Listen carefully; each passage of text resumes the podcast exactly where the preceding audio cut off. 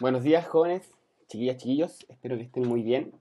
Em, a continuación van a ver el, video referido al análisis de la evaluación número 3 online, la que tiene que ver con probabilidad total. Em, así que sin mucho más que decir, para que el video no sea tan largo, vamos a pasar rápido a revisar eh, cómo, cómo, nos fue en esta evaluación. ¿sí? Eh, primero contarles respecto a la participación. Em, un 80% de los terceros medios, de los estudiantes de tercero medio rindieron la evaluación y solo un 20% no, lo que es una buena noticia, así que los felicito chiquillos porque eh, subieron respecto a la vez pasada, muy bien, y si lo viéramos por curso, el tercero HC tuvo un 77%, el tercero de agro tuvo un 79% y el tercero de mecánica un 82%. Felicitaciones chiquillos que también nuevamente fueron los que mayor participación tuvieron pero felicitarlos a todos porque todos aumentaron el porcentaje de participación. Y bueno, recuerden que las notas que ya se las compartí están con las iniciales que obedecen a esta tabla. Y em, si vemos un análisis del curso en el promedio, esta vez estamos en nivel inicial. ¿sí? Bajamos un poquito, igual estamos en el, borde del nivel inicial, casi a punto de pasar a nivel eh, intermedio. Así que, em, eh, pedirles que no perdamos el ritmo, que ojalá sigamos trabajando para, porque la idea es ir subiendo cada vez más en, esto, en estas categorías. ¿sí? Eh, las notas ya fueron compartidas con ustedes y las recomendaciones para cada nivel, en este caso las voy a pasar nomás. Si usted quiere tomar más nota, puede parar el video y leerla, pero me interesa pasar más rápido porque quiero ir al desarrollo de la evaluación. ¿sí? Ahí están las recomendaciones de nivel intermedio, y por último, ahí están las recomendaciones de nivel avanzado. Entonces usted para el video y las lee. Ahora, vamos con los ejercicios. Voy a revisar todos los ejercicios que se hacían con desarrollo. Habían un par de ejercicios en la prueba que eran eh, simplemente de, conocimiento de la materia. Eso no los voy a revisar ahora, sino que simplemente voy a revisarlos con desarrollo. Entonces el ejercicio 2 decía, si se lanza un dado y una moneda, ¿cuál es la probabilidad de obtener un sello en la moneda y un número mayor que 4? ¿sí? Entonces, hacemos el diagrama de árbol y vemos que los que nos sirven son los sellos y mayores que 4, es decir, el 5 y el 6, ¿no es cierto? El 4 nos sirve porque el 4 no es mayor que 4, es igual a 4.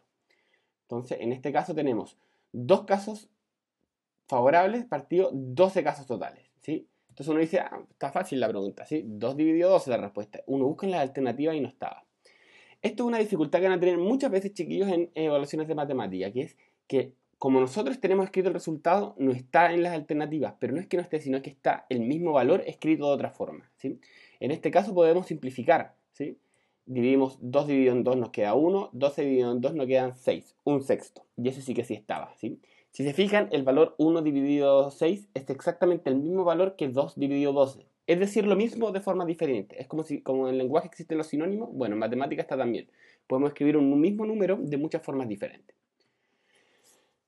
Después, ejercicio número 3, dice, se lanza un dado eh, y se obtiene el número 5. ¿Cuál es la probabilidad que al lanzar de nuevo eh, sume con el primero el resultado número menor o igual a 7? ¿sí? Entonces tenemos el caso que ya salió 5 en la primera. ¿sí?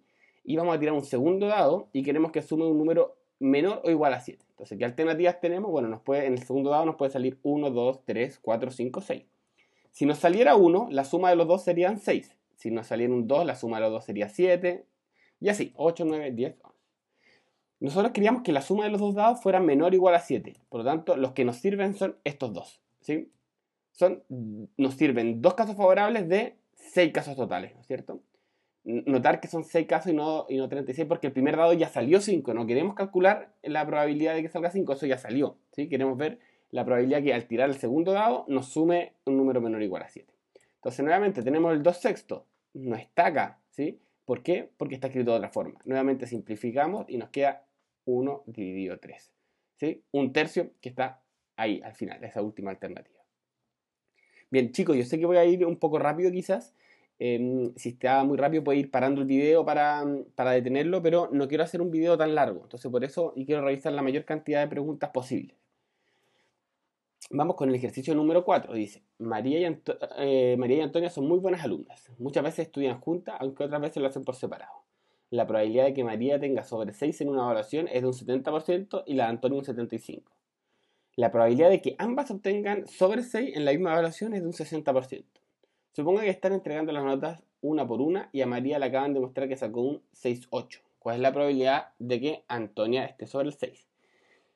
Sí, eh, si se fijan chicos, esto es un ejercicio de probabilidad condicional. ¿Por qué? Porque nos piden que Antonia tenga un 6, ¿sí? pero nosotros qué cosa ya sabemos? Ya sabemos que María sacó sobre 6, ¿sí? Y esto puede afectar, ¿por qué? Porque muchas veces María y Antonia estudiaban juntos. Entonces probablemente pueden haber estudiado mismo, haber estudiado juntas para esta prueba y a las dos les puede haber ido muy bien. Em, entonces sería correcto definir los sucesos. Siempre recuerden que en probabilidad condicional, suceso A es el que nosotros queremos calcular y el suceso B el que ya sabemos que pasó y que afecta al primero. Entonces, en este caso, ¿qué es lo que queremos calcular? La probabilidad que Antonia saque sobre 6 y el suceso que ya pasó, bueno, que María saque sobre 6, eso ya pasó. Entonces, sería la probabilidad de A dado B. Entonces, primero, probabilidad de A intersección B. ¿Qué significa? Que pasen las dos cosas a la vez. ¿Cuál es la probabilidad que Antonia y María saquen sobre, eh, sobre 6? Bueno, 60%, 0,6. Y partido en la probabilidad de B. La probabilidad de que María saque sobre 6. ¿Cuál es la probabilidad de que María saque sobre 6? Un 70%, 0,7. Lo dividimos y da aproximadamente 0,857. Entonces, listo. Tenemos la probabilidad. Ahora, nuevamente, no está escrito como probabilidad, sino como porcentaje. Bueno, lo pasamos a porcentaje. En este caso es correr la coma dos veces, ¿no es cierto? 1, 2, un 85,7%. Ahí está la respuesta correcta. Ejercicio número 5. Dice, Maxi tiene cuatro juegos favoritos de PlayStation 4, ¿sí? El Warzone, Fortnite, eh, The Last of Us y el God of War, ¿sí? Entonces nos preguntan por, eh, o sea, nos dicen que la probabilidad de que juegue Warzone es de 0,32, la probabilidad de que juegue The Last of Us es de 0,26 y la probabilidad de que juegue Fortnite es la mitad que el Warzone. Si esos cuatro juegos son los únicos que juega, ¿cuál es la probabilidad de que juegue God of War? ¿sí? Acá la gracia está en darnos cuenta que eh, estos cuatro juegos son todas las posibilidades, opciones que tiene, que tiene Maxi, ¿sí?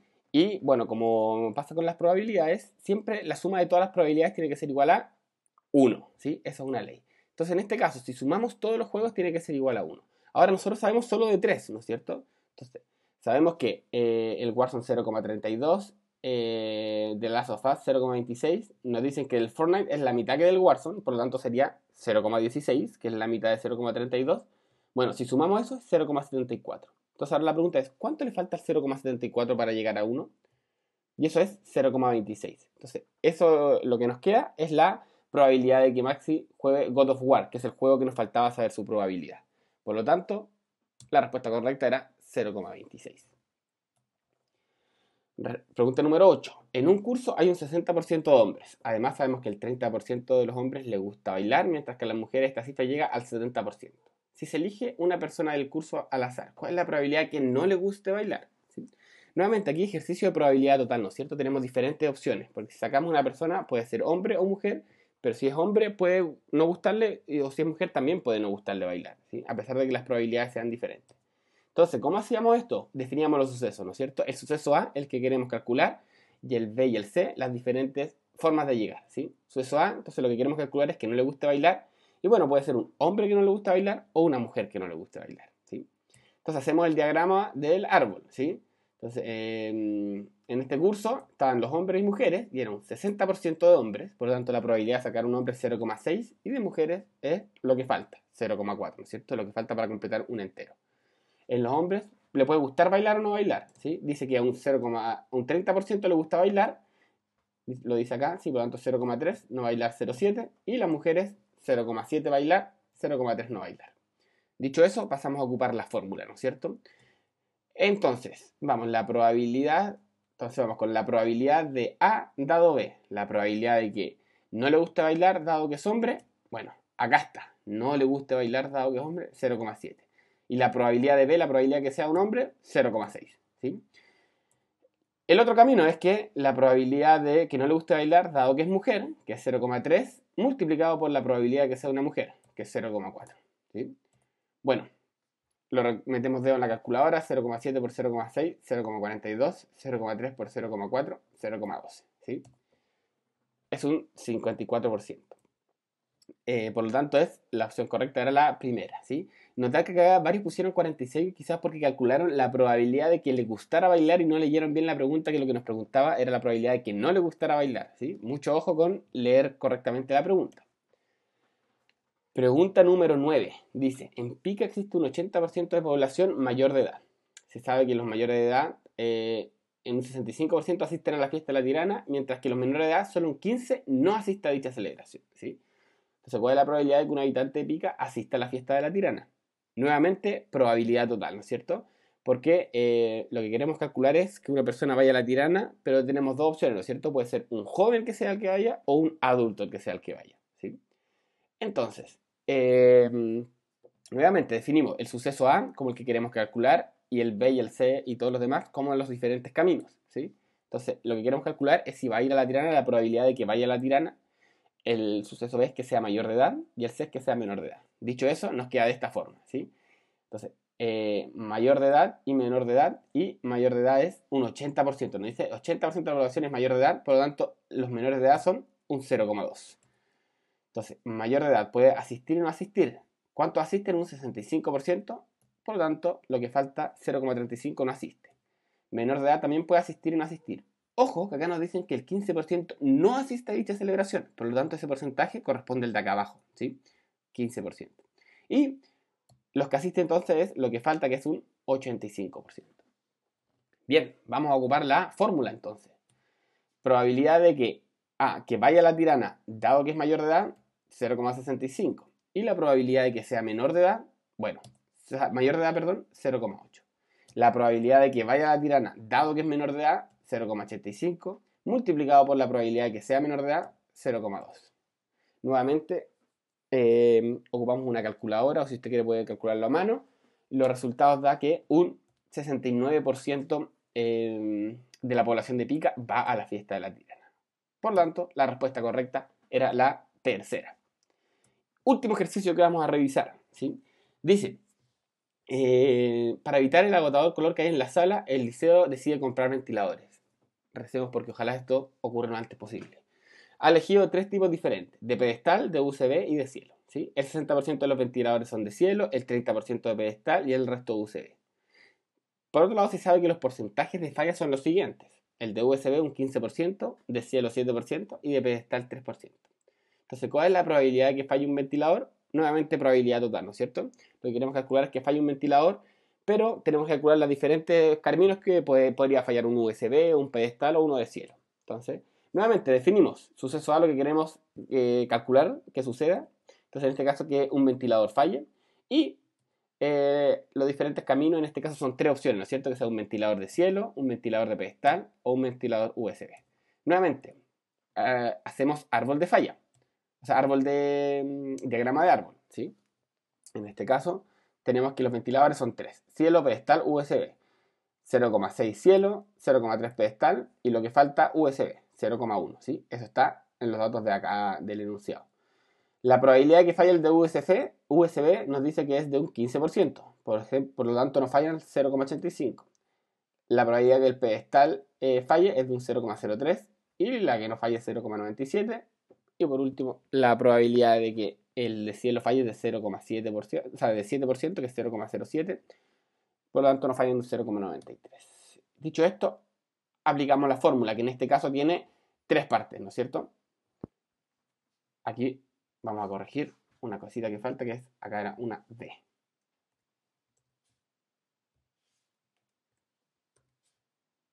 Ahí sí. Entonces, la probabilidad de que falle un ventilador de cielo es 0,07 multiplicado por la probabilidad de que em, sea un ventilador de cielo, 0,6. Lo mismo con el pedestal, el de pedestal, y lo mismo con el de USB. Metemos todos esos números a la calculadora y nos da que la probabilidad de falla es de 0,066, que es lo mismo que un 6,6%. Por lo tanto, la alternativa correcta era la última. Bien chicos, con eso vamos por terminado este video. Em, les recuerdo, les recuerdo que el, próximo lunes tenemos la evaluación recuperativa en la mañana. Em, la tienen que es obligatoria para todos los que eh, hayan faltado alguna evaluación. Eso lo pueden ver porque les envié una, imagen con el estado de cada uno de ustedes que estaban con colores. Entonces, solo eh, todos los que tengan color rojo, naranjo o amarillo tienen que rendir la evaluación eh, entran las tres eh, clases que hemos visto hasta ahora. Entonces les recomiendo estudiar y mm, ponerse al día. Eso chicos, les mando un abrazo y que estén muy bien. Chau. Y les dejo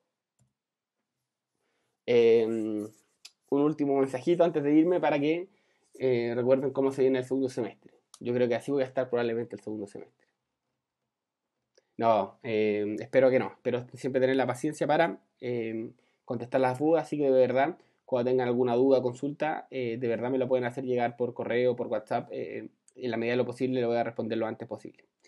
Chao chicos, que estén muy bien.